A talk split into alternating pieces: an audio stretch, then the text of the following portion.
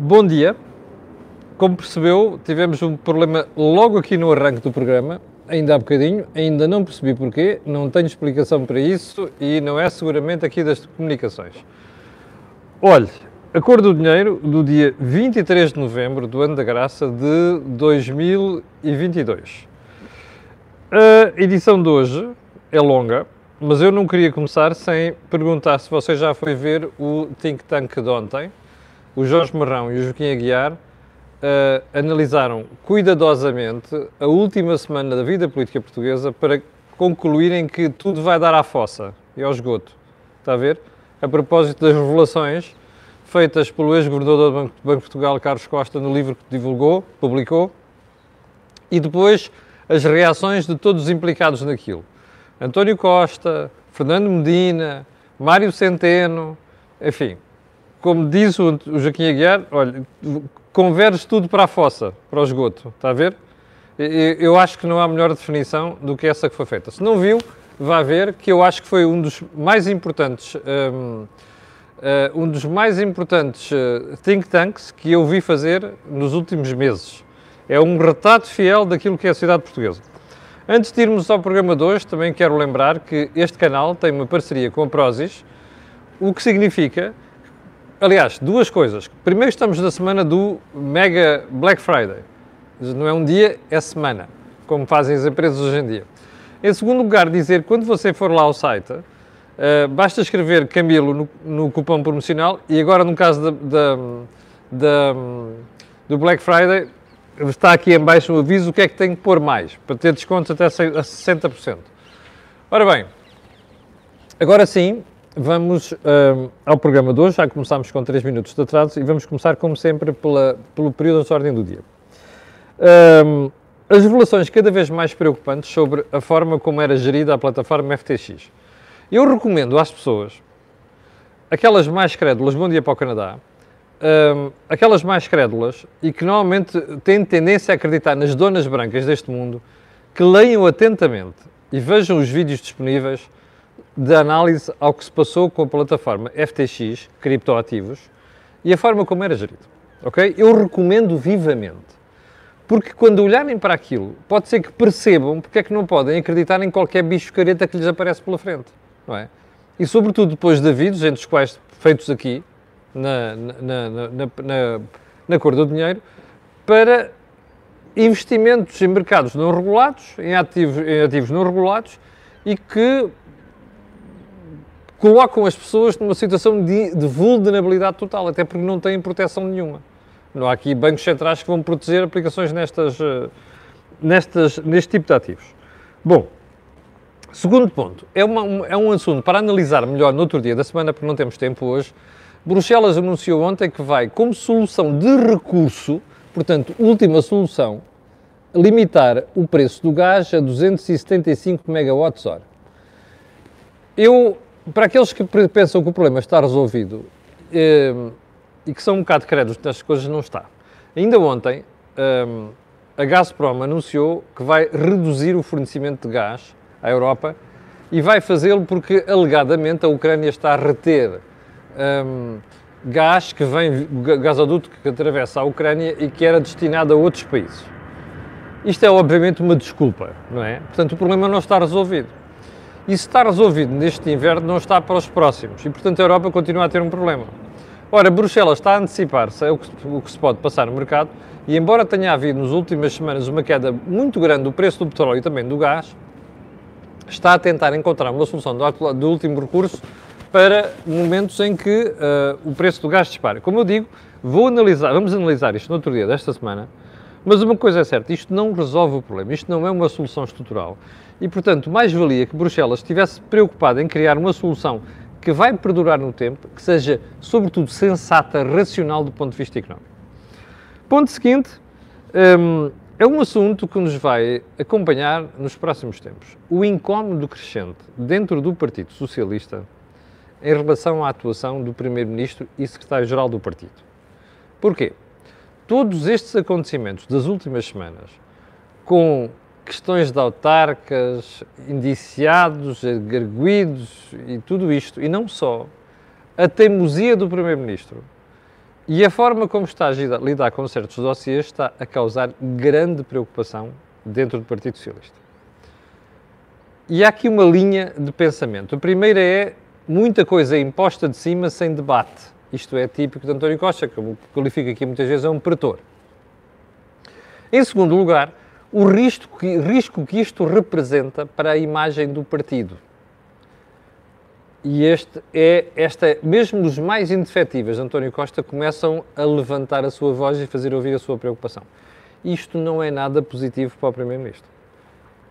É suficiente para criar uma dissensão interna no PS? Eu acho que não, mas é um assunto a acompanhar, porque eu acho que não vai ficar por aqui.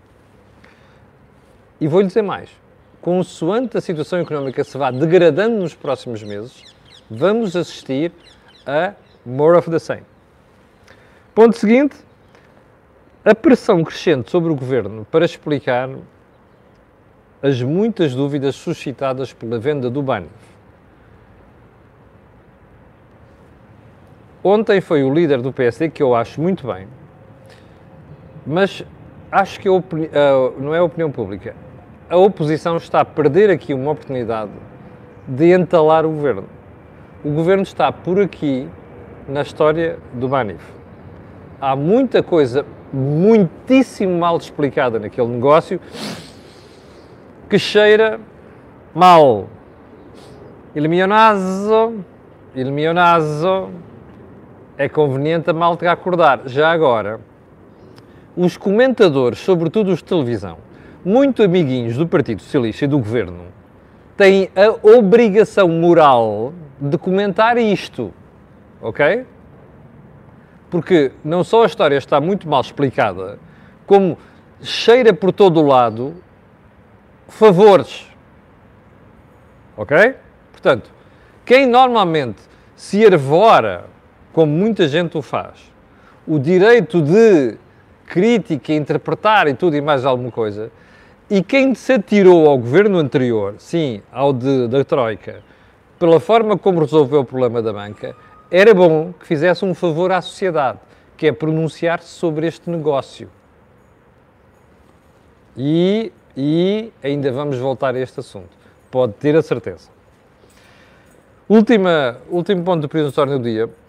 Não sei se já reparou, mas não passa um dia agora sem que haja novas revelações sobre outras autarquias envolvidos em dúvidas, suspeitos de negócios ilegais, negócios duvidosos, autarcas envolvidos em redes e teias de influência, que é para não dizer de corrupção. Isto é todos os dias. É bom para a sociedade? É. É bom porque todos nós sabemos que há muita coisa mal explicada em Portugal, mas é mau se a justiça não souber levar isto até ao fim e se for só aquela coisa estar a divulgar coisas para queimar as pessoas na praça pública. Antes de ontem, o Correio da Manhã dava conta da situação de José Maria Costa, que é secretário de Estado do Mar, hoje em dia, mas já foi autarca de Viana do Castelo, salvo erro, de 2009 a 2000 e até às últimas eleições. Diz o Correio da Manhã, corroborado pelo declarações do Ministério Público, que, sim senhor, a Justiça está a investigar a Câmara de Viana do Castelo e a gestão de José Maria Costa. Mas não diz mais nada. José Maria Costa, por sua vez, fez saber num comunicado enviado à Lusa que hum, aguarda serenamente a conclusão daquelas investigações e que ainda não foi ouvido. Hoje sabe-se que é, ou ontem à noite soube-se que houve, há mais uma história que envolve a Câmara de Nelas, o anterior executivo da Câmara de Nelas. Ah, onde é que isto nos deixa? Primeiro, perante uma generalizada suspeita sobre quem tutela órgãos públicos de eleição, câmaras, governos. Mas é muito mau se a justiça tiver a fazer isto, fazer leaks, fugas de informação para, para a imprensa. A imprensa depois faz o seu papel, quer divulgar, só para tamar as pessoas da praça pública. Eu não sei se é o caso, mas o número de coisas que já vieram para fora nos últimos anos, que depois não chegaram ao julgamento, que as pessoas nem sequer foram arguídas, ou foram arguídas e foram absolvidas, é muito grande. Portanto, não me parece muito positivo que tudo isto venha para fora, se for esse o intuito. E às vezes dá essa sensação. E também nesta e noutras matérias não vamos ficar por aqui. Havemos de voltar a este assunto. Bom, temas mais importantes de hoje. A Iniciativa Liberal fez uma proposta para alterar escalões de IRS. Nós não vamos tratar isto em detalhe hoje, porque não vamos ter tempo, porque há coisas muito graves a passarem e nós vamos pegar nelas hoje, mas a UTAU, Unidade Técnica de Apoio Orçamental, foi debruçar-se sobre a proposta da Iniciativa Liberal e chegou a uma conclusão que é, no mínimo, preocupante. Essa proposta, se fosse para a frente, originaria a perda de 3 mil milhões de euros de receita. Grande problema para a IEL. Antes das eleições, a história da Flatex, que foi tratada inclusive aqui no canal Acordo do Dinheiro, em várias entrevistas que eu fiz a membros da Iniciativa Liberal, chegou-se à conclusão que a perda seria muito elevada de receita. E a explicação é, ah, está bem, mas isto depois pode ser ganho, porque a atividade económica vai acelerar, mas por outro lado, corte de despesa, vamos ser honestos. Sem embargo de analisarmos isto melhor noutra altura. O Estado, a sociedade a economia não aguentam, de um ano para o outro, perder 3 mil milhões de euros. Não vale a pena virem com explicações. As mais sofisticadas, isto é um problema.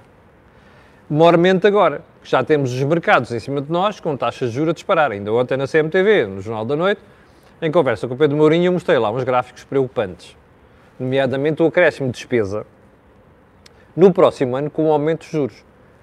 1.200 milhões de euros. Dois hospitais de Todos os Santos, como sabe, o Hospital Oriental de Lisboa. Ora bem, isto nesta altura é um suicídio. E eu acho que a iniciativa liberal devia ter algum cuidado, porque uma coisa destas, implementada desta maneira e a correr, colocaria Portugal numa situação parecida, não igual, mas parecida com o que se deu no Reino Unido com a maluca da senhora Truss e do seu tonto Ministro das Finanças.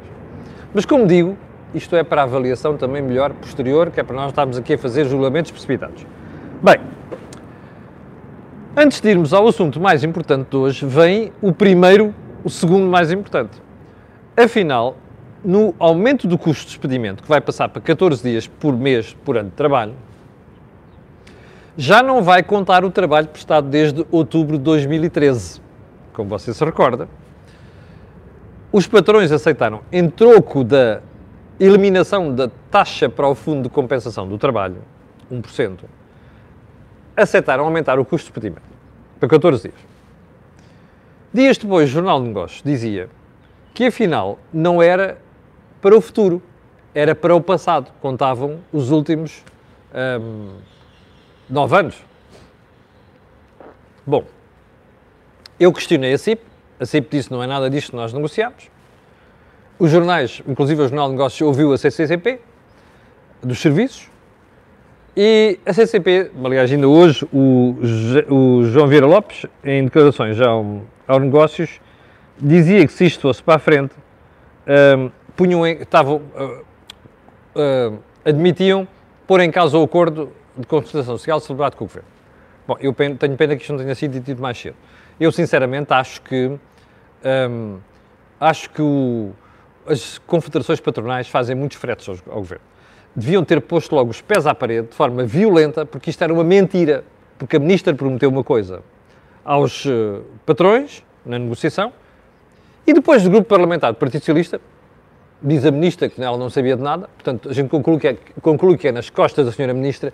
Eu, estas coisas, tenho sempre muitas dúvidas. O Grupo Parlamentar do Partido Socialista vai fazer outra coisa, que agravava substancialmente o custo de. Ontem, Ana Mendes Godinho, que já aprendeu, que é uma política nata, já aprendeu estas coisinhas todas muito bem aprendidas, vem dizer que afinal não é assim. Afinal, o que vai contar é apenas para o futuro. Quem estiver desse lado vai pensar assim: é pá, os patrões meteram os pés à parede e os gajos acorronaram-se e voltaram atrás. Não foi assim. E eu já sei que não foi assim, mas como não lhe posso dar mais detalhes agora, vou-lhe dar mais detalhes amanhã. Não foi assim. A razão pela qual o governo cedeu é outra. Mas vamos, deixe-me só confirmar isto, amanhã, amanhã, amanhã falaremos sobre o assunto.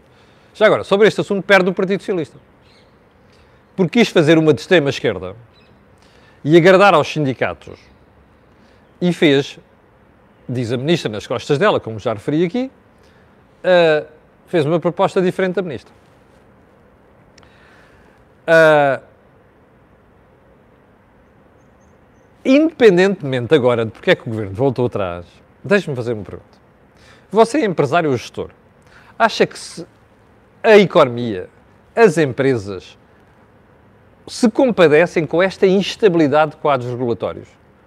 Primeiro, a Troika obriga a reduzir o custo de despedimento. Isto vigora durante praticamente oito anos.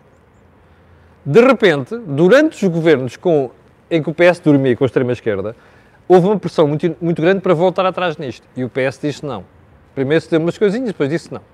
Agora, sozinho, o Partido Socialista vem fazer essa proposta e altera o custo de despedimento. É uma coisa, depois passa a ser outra, agora afinal é outra. Isto é compaginável com uma economia onde é preciso ter previsibilidade e previsibilidade para o médio e longo prazo? Responda você. Eu acho que isto são tiros nos pés dados sistematicamente pelos governos de esquerda, particularmente os do Partido Socialista, que é quem governa. Não vai correr bem. Mas amanhã voltaremos ao assunto. Segundo tema, e o mais importante de hoje, ontem houve duas instituições, a OCDE e a Comissão Europeia, que vieram fazer avisos a Portugal. Vamos ao OCDE. O crescimento económico vai ficar abaixo daquilo que o Governo diz. O Governo prevê 1,3, já sabe que a Comissão Europeia prevê 0,7. Ontem a OCDE vem falar em 1. Eu acho que estão todos errados. Isto vai encostar ao zero. Se é que não vai mesmo para negativo. Ok? E se me enganar, cá estarei para pedir desculpa. A OCDE também prevê que a inflação não vai ficar nos 4,4% do governo, vai ficar acima, do, muito acima desta previsão, encostado nos 6%. Isto é um problema. Vamos ter um problema com receita fiscal no próximo ano, que vai obrigar a fazer mais cativações, e vamos ter um problema com o resto da economia, nomeadamente com as famílias e empresas, que a inflação vai continuar elevada e as famílias vão continuar a perder poder de compra. Ok? Isto é uma certeza. Já. Bom, mas como se isto não bastasse, ontem veio a Comissão Europeia em cima de tudo isto. E os documentos da Comissão Europeia são preocupantes. E o que eu me suspeito, bom dia para a Guiné-Bissau, um, o que eu suspeito é que a comunicação social não está a prestar a devida atenção a isto. O ambiente está a ficar muito feio. O cheiro a queimado está a aumentar. Eu vou-lhe traçar aqui algumas das recomendações que a Comissão fez. Já agora me faça-me um favor, não vá ver o que os jornais disseram sobre o assunto. Há exceções, trataram-nas bem. Ainda não vi o público, já vi o Diário Notícias. O Diário Notícias tem uma boa explicação sobre o assunto. Mas eu vou-lhe tratar aqui um cenário. Ah, porque é que eu estou a dizer isto? Vá ver diretamente os documentos da Comissão divulgados ontem. Estão disponíveis. Se for preciso, eu divulgo aqui. Está em PDF? Então é assim. A Comissão diz sobre Portugal, no dia 12 de julho, estamos quando? Em novembro. 12 de julho deste ano, o Conselho recomendou a Portugal que tomasse medidas em 2023 para prosseguir uma política financeira prudente.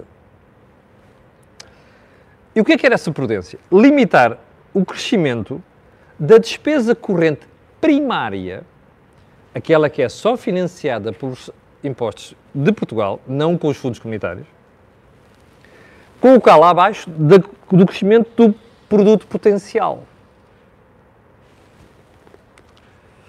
Ouviu bem isto? Você viu isto na imprensa portuguesa? Houve uma exceção ou duas, sim senhor, não houve mais.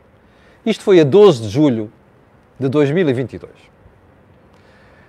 o António Costa e o Fernando Medina, como acontecia com o Centeno e com o João Leão, epá, deviam se rir às gargalhadas, devem se rir às gargalhadas, porque de vez em quando há coisas importantes que são ditas por Bruxelas que a malta aqui em Portugal passa completamente ao lado delas. E isso diz muito mal do jornalismo em Portugal. Bom, sobre o que já está a ser feito, nomeadamente o plano orçamental que o Governo entregou a Bruxelas, Bruxelas diz que as medidas estão a ser tomadas, estas por causa da crise, são um problema, são para toda a economia, quando deviam ser só para as famílias e para as empresas mais vulneráveis. Já ouviu esta crítica aqui milhentas de vezes. Mas diz mais.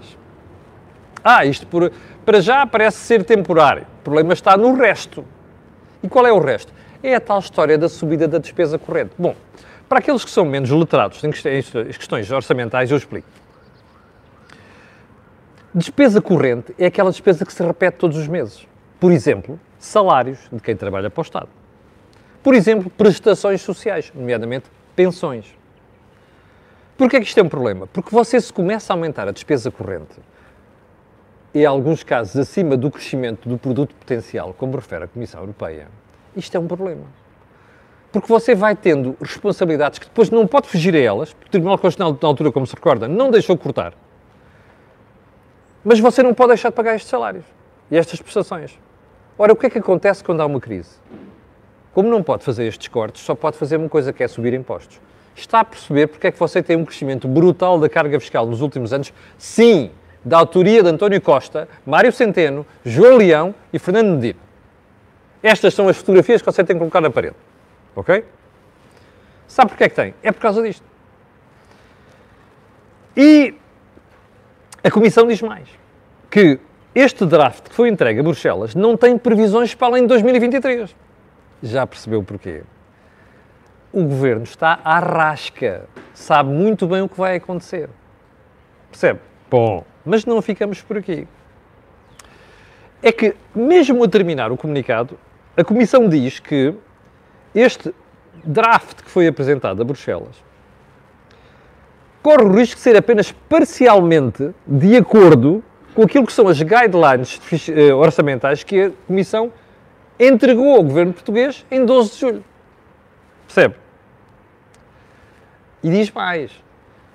Sugerimos, convida, esta, the Commission invites Portugal, este invite devia estar com umas aspas, a, a, com as aspas, com comas, entre a, a sublinhar a palavra, convida Portugal a tomar as medidas necessárias para garantir que em 2023 o orçamento é consistente com esta recomendação adotada pelo Conselho a 12 de julho de 2022.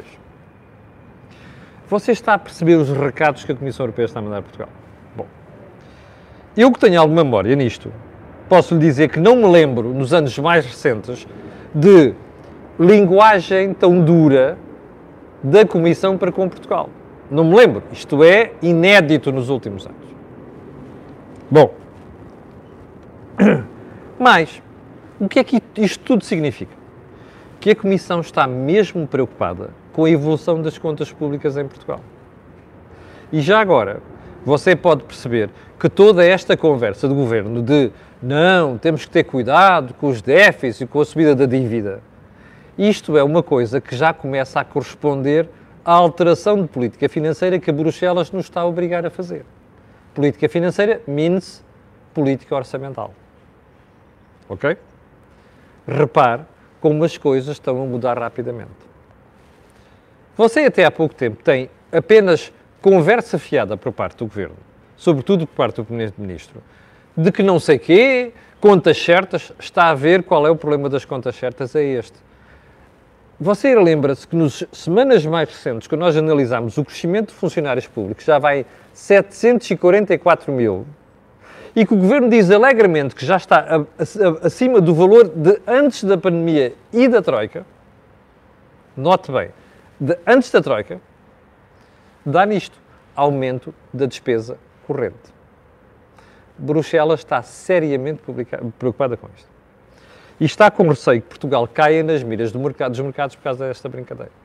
É por isso que o comunicado é tão duro, é por isso que as, as recomendações de ontem. Depois veio o Sr. Paulo Gentiloni, como sabe, é o Comissário da Economia. Ah, não, isto são alertas e tal. Pois não são só alertas. São alertas sérios para Portugal. Há outros países, e você dirá, ah, também, mas os outros também estão na mira. Who the hell cares? que é que me interessa a mim o Zé do lado, nomeadamente aqui o tonto do lado, que também levou pela grande, e está a levar pela grande nas conversas com a Comissão. Não me interessa para nada, com o mal dos outros posso ser bem. Eu estou mesmo preocupado é com a economia portuguesa. Percebe? Bom. Já agora, posso dizer também que esta conversa toda foi muito difícil em privado, porque o que nós estamos a ouvir agora é a parte pública. Mas as conversas entre o governo português e Bruxelas estão a ser muito duras. Eu ontem disse no Think Tank que ia revelar um pormenor. Não vou revelar hoje, vou revelar amanhã. A propósito da história da própria alteração do custo de expedimento.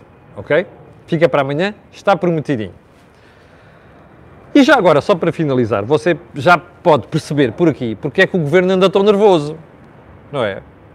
Porque é que Medina responde asperamente ao ex-governador, porque é que o governador anda para aí a fazer uns fretes ao governo, porque é que o primeiro-ministro está tão nervoso e perde as tribeiras, eh, responde mal. Estão todos à rasca. Desculpa a expressão de caserna. E sabe porquê? Porque esta gente não sabe viver sem dinheiro. E o primeiro-ministro está a descobrir agora que em 2023 vai ficar sem dinheiro.